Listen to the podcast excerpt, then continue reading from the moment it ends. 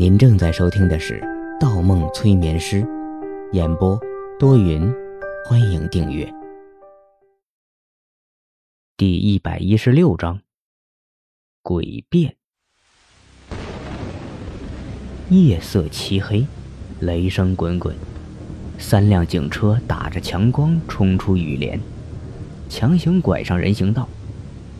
在整条街唯一亮光的这家店铺外面，一字形排开。是这一家字母店吗？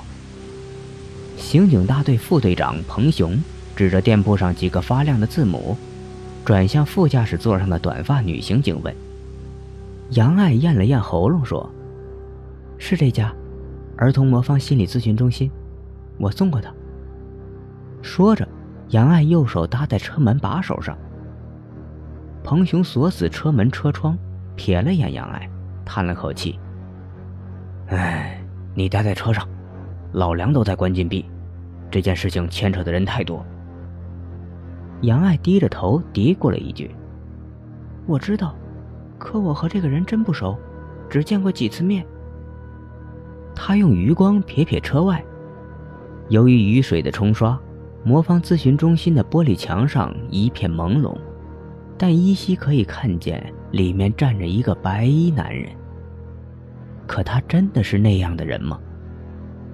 彭雄没有回答，转身推开车门，锁上车，一敲玻璃，十余个刑警跟着跳下警车，冲向咨询中心的门口。另有几个刑警从旁边小路往店铺后面绕去。冲在最前面的两个刑警穿着防弹背心，全副武装，双手下压着手枪。但出乎所有人的意料，店铺大门没有锁，反而故意留着一道缝隙。几个刑警相互对视一眼，没有犹豫，直接穿门而入。前后不到两秒，就在大厅围住了目标。一个倚在办公桌前的白衣男人。白衣男人淡定自若，脸上看不出一丝紧张的情绪。他端着一杯紫红色的水，扫了一圈来人，又敛起了目光。不许动，放下手中的东西！持枪的刑警大声训斥道。白衣男人微微一笑，面对几个扑上来的刑警，丝毫没有躲闪。直接将杯中的液体一饮而尽。杯口还未离开嘴唇，几个刑警就扑倒了他，扣着肩膀将他铐住。你就是方墨。彭雄用手抬起白衣男人的头，喝问道。方墨打量了一眼面前的瘦高个男人，点点头，他没有回答。他知道，事到如今说什么都没有用。从看到屏幕上的红点儿朝咨询中心的方向快速移动而来时，他已经明白自己被算计了。这个时候，其余的刑警已经开始在咨询中心里搜查起来。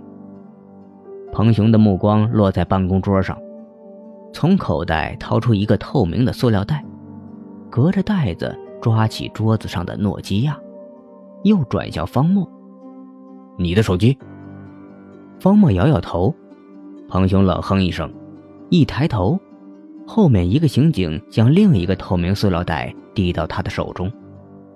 方墨目光一闪，注意到那个塑料袋中装着的正是自己留在张家村定位毒品的手机。这个是你的吗？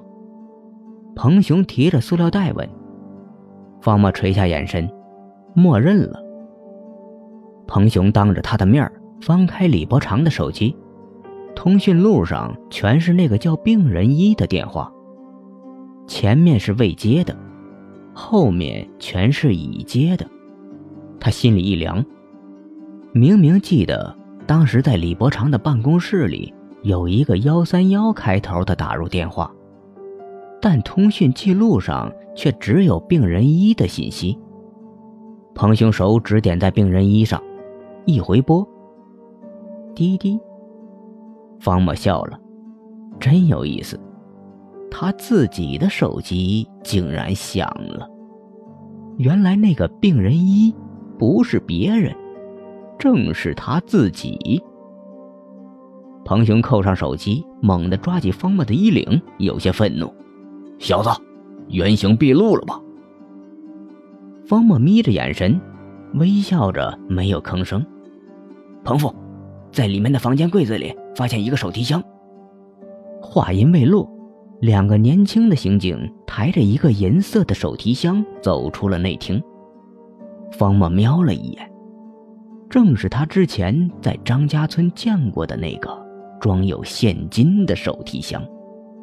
彭兄手上套着塑料袋，掂了掂手提箱的重量，又打量了几眼箱子上的密码锁，对身后的刑警说：“去车里拿捡现钱来，现在就把箱子打开。”注意别捡到锁面。一分钟后，手提箱在几个刑警的合作下打开了，果然是一箱现金。方墨看都没看，心里倒有些佩服。这么重的箱子搬到咨询中心来，真是煞费苦心。今晚这里留两个人，然后电脑也搬回去，交给技术部看看有什么收获。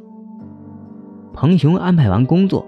扣着方墨上了警车，上车的一刹那，方墨扫了一眼 SUV 的窗户玻璃，无意间与那个一脸严肃的短发女刑警目光相撞。果然有一个人被遗漏了，那个人从开始就一直被忽略。警车上的气氛相当紧张，方墨的左右各坐了一个持枪刑警，把着他的胳膊。车行驶得很缓慢，一方面是天气原因，一方面估计是考虑到押送的安全。方墨闭上眼睛，整理起咨询中心的情况。他知道，一会儿将面临一场唇枪舌战。他要么选择不开口，要么选择背水一战。每个人的行为都有疏漏。他因为有太多疏漏，才会被人反复利用。他相信背后操纵整件事情的幕后黑手也一定有疏漏。只要他能找到，就有翻盘的可能。那个手提箱出现在咨询中心，一定是那个人趁他从张家村去警局的这段时间，将手提箱转移到了咨询中心。可出张家村的公交车。只有他上的那一趟。方墨忽然想起了从车上掉下来的香烟卷儿。莫非那个矮胖的司机也说了谎？魔方咨询中心的门没锁，他有刻意不锁门的习惯。但桌子上放着盒饭，温情一定回来过。温情这种细心的女生绝不会有不锁门的习惯。甚至温情情绪低落时，都有返回几次来确认门锁的强迫症。如此说来，他回到咨询中心的时候，那个人当时还没有离开咨询中心。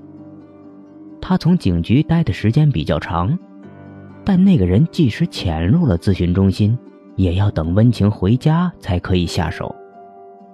那么，就是正好遇见了。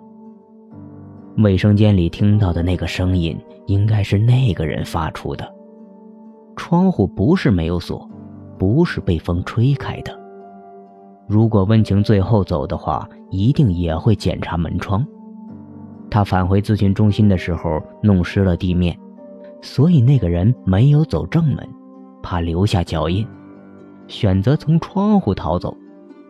地板上的泥沙恐怕也是那个人留下的。那个人还带走了药宝山的隐形眼镜，带走了密码纸。对呀，温情也参与了破译密码，他怎么会把如此重要的东西打包进垃圾箱呢？不对，与那个人不是正好遇见，是那个人正在等他回来。那个人还要处理李伯常手机上的通讯记录。警车一颠，驶入了市公安局大院。方默睁开眼睛，长长吐出一口气。透过车玻璃，雨中的黑暗建筑有些狰狞。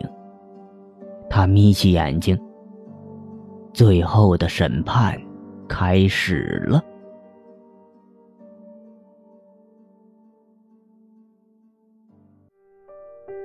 本集播放完毕，喜欢请投月票，精彩继续。